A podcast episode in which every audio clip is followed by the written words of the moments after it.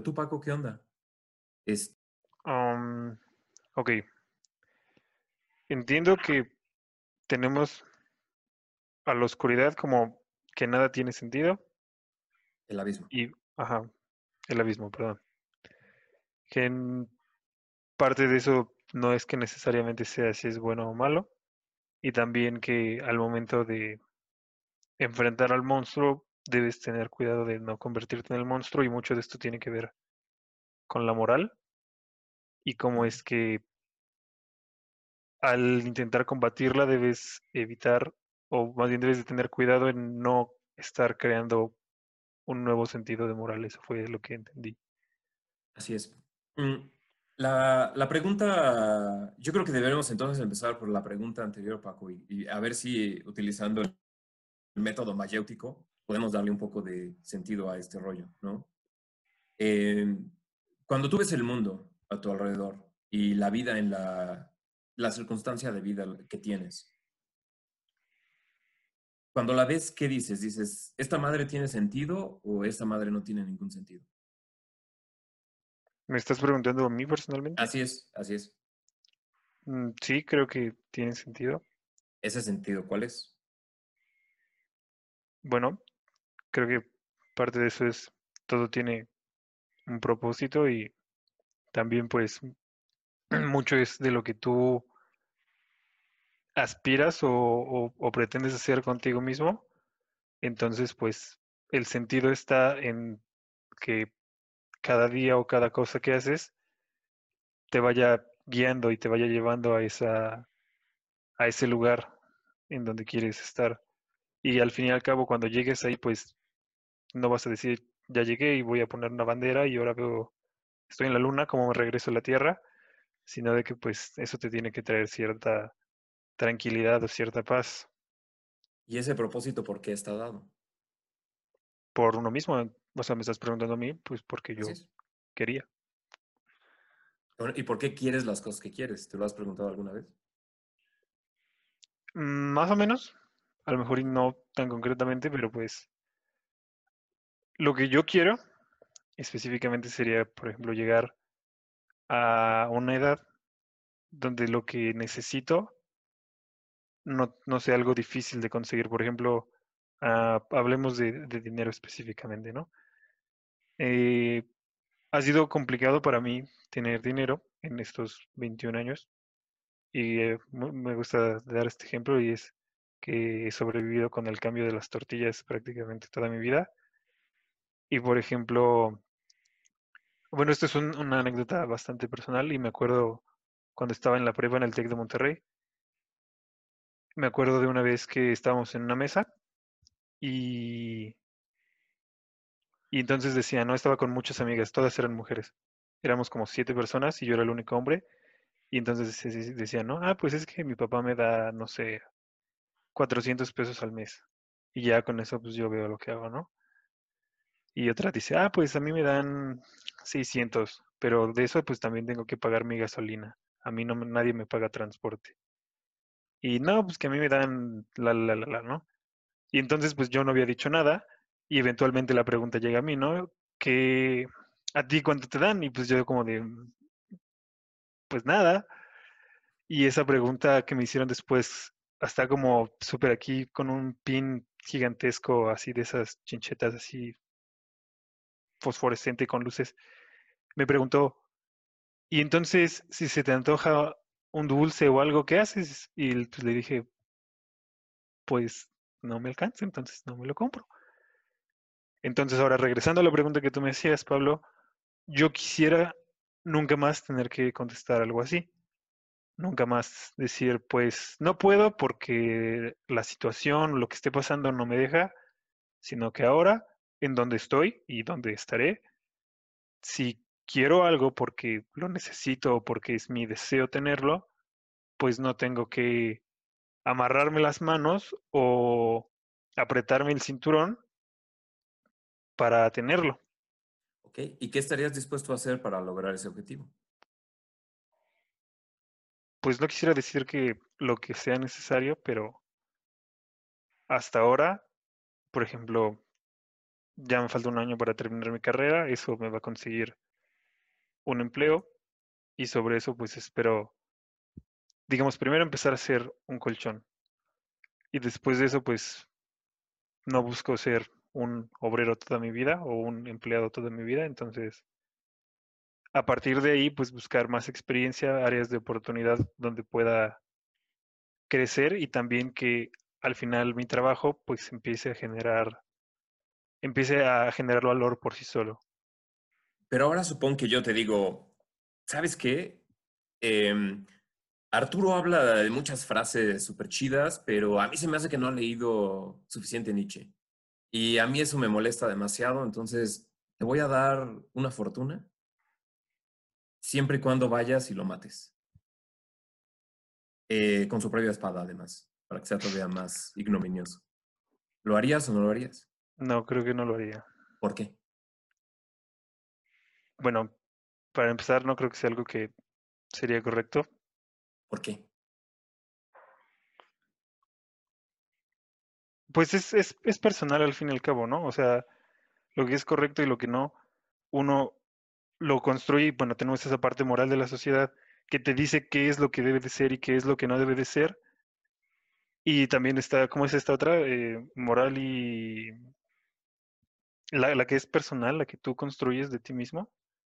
No recuerdo cuál era el concepto, pero, o sea, por ejemplo, yo te podría decir, Arturo ha hecho muchas cosas por mí, en, en general, en varias cosas, y puede ir desde que una vez me invitó a una comida, una cena de las del encuentro, hasta, bueno, otra más simple, ¿no? El aventón que me dio de ida y vuelta a X lugar. Ok. Entonces vamos a suponer que vamos a suponer que Arturo no. Es más, ahora vamos a matar a alguien que Arturo odia. ¿Lo harías ¿A o no lo harías? Por una lana. Arturo Sí, sí, vamos a suponer a quién odias, Arturo. Este. A alguien. Ya, a alguien, ¿no? Este, alguien. a- em, al campeón de esgrima olímpico de X país, ¿no? Que sacó el blog donde dice por qué Jima es lo más chafa que hay. ¿no? Entonces vamos a, vamos a ir a matar a ese güey. Este, ¿Lo harías, Paco? No lo sé, ¿por cuánto? Mm, No sé, tu, tu precio. Depende, no lo sé, no lo sé. Tal vez tendría que ir a hablar con él y si me cae mal, sí lo mato y si no, pues no. Ok. Entonces, eh, tú podrías decir que tu moral es que está bien matar a la gente que te cae mal, este, pero está mal matar a la gente que te cae bien. Esa Creo que más bien es alguien que, o mi moral es de ojo por ojo, y si tú me hiciste mal, pues a lo mejor no voy a buscar hacerte mal, pero tampoco voy a buscar hacerte bien. Y en este caso, el esgrimista olímpico que publica que Jima es trash, pues quizás sí podría molestarme, pero al, al fin y al cabo no es algo personal hacia mí. Ok. Y entonces pues tendría que buscar una razón o, o quizás el, el precio adecuado. Pero Mm. aún así pensaría, ¿no? Como este brother no me ha hecho nada y pues yo no tengo por qué hacerle nada, ¿no? En cambio, pues por ejemplo, si a mí me preguntas a alguien que odias, probablemente ni siquiera te pediría que me pagaras para matarlo.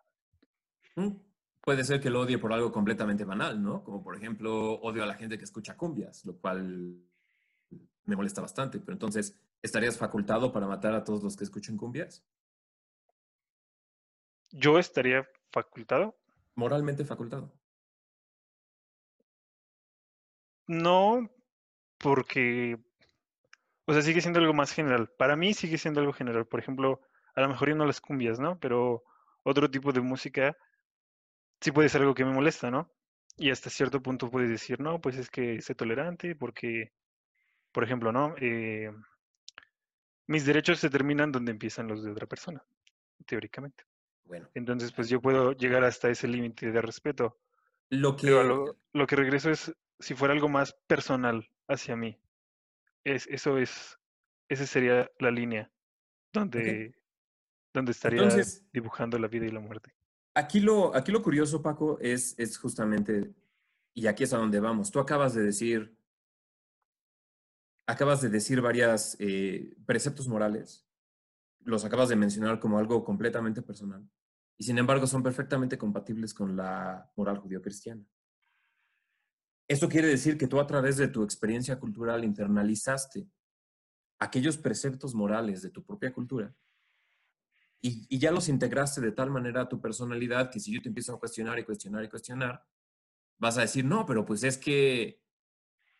Y vas a meter un precepto moral judío-cristiano. Y te sigo cuestionando y poniendo hipotéticos y siempre vas a poner un nuevo precepto moral judío-cristiano. Sí, a veces le vas a dar algún tinte relativista, algún tinte político, pero en el fondo siempre vas a terminar bajando a ese referente de tu propia cultura. Si ahora yo empiezo a atacar y empiezo a cuestionarte, pero ¿por qué? O sea, ¿por qué está bien esto? ¿Por qué está bien esto otro? ¿Por qué está mal esto otro? ¿Por qué está bla, bla, bla? Te vas a dar cuenta que realmente no hay un fundamento. Y vas a empezar a hablar en términos circulares. Vas a decir, es que, pues porque así es. Es que, pues porque así es. Y si lo seguimos cuestionando y cuestionando y cuestionando, te podría empujar eventualmente hacia, que, hacia, hacia un relativismo, que digas, bueno, pues es que esto nada más es para mí. ¿Y qué tal que de repente alguien decide actuar igual en un modo perfectamente personal de una manera completamente contraria a aquello que tú consideras bueno, que consideras correcto, que consideras justo? Que es algo que efectivamente ocurre, especialmente con los criminales, con los monstruos, con los maquiavélicos. El, todo el punto de esta discusión va a, que nos tenemos que dar cuenta que aquello que consideramos bueno y aquello que consideramos malo, aquel propósito que, le, que, vemos o que le imponemos al mundo, realmente no surge de ningún lugar objetivo. Esa es la idea, que te des cuenta de la inestabilidad de los preceptos morales que consideras increíblemente estables. ¿Y eso entonces no nos lleva a convertirnos en nihilistas, como te decías? Exactamente. Exactamente ese es el riesgo. ¿sí? Ese es el abismo. Mientras más tú empiezas a cuestionar, es decir, empiezas a ver el abismo, mientras más empiezas a preguntarte sobre los preceptos morales sobre los que has construido toda tu vida, en primer lugar, el abismo se empieza a ser más grande y llega el punto en el que el abismo empieza a verte a ti mismo. Perdón, en el que el abismo empieza a mirarte también. ¿sí? Es decir, todo aquello que tú creías necesario para guiar tus acciones empieza a diluirse en una nada, empieza a diluirse en una negrura. Y lo curioso de este cuestionamiento es que puedes aplicarlo tanto a lo más noble que, tienes como a lo más repugnante que tienes. A lo más noble terminas diciendo, pues sí, pues no es tan noble. O solamente es noble en circunstancias relativas. Y a lo más repugnante terminas diciendo, pues no es tan malo, siempre y cuando estemos en circunstancias relativas. Es decir, matar puede ser lo más noble si lo haces en un acto heroico, vamos a decir, en la guerra defendiendo a tu familia. Y puede ser lo más repugnante si ahorita sales a la calle y avientas a un niño abajo de un camión. ¿No? Se lo arrancas de sus brazos a su madre y lo avientas abajo de un camión. Y si yo te cuestiono, bueno, pero ¿por qué, ¿por qué en un contexto es bueno y por qué en otro contexto es malo? Regresamos a lo mismo y el abismo se vuelve a ser más grande. Este es el, el punto donde se está anclando la discusión. No sé si ya esté un poco más claro.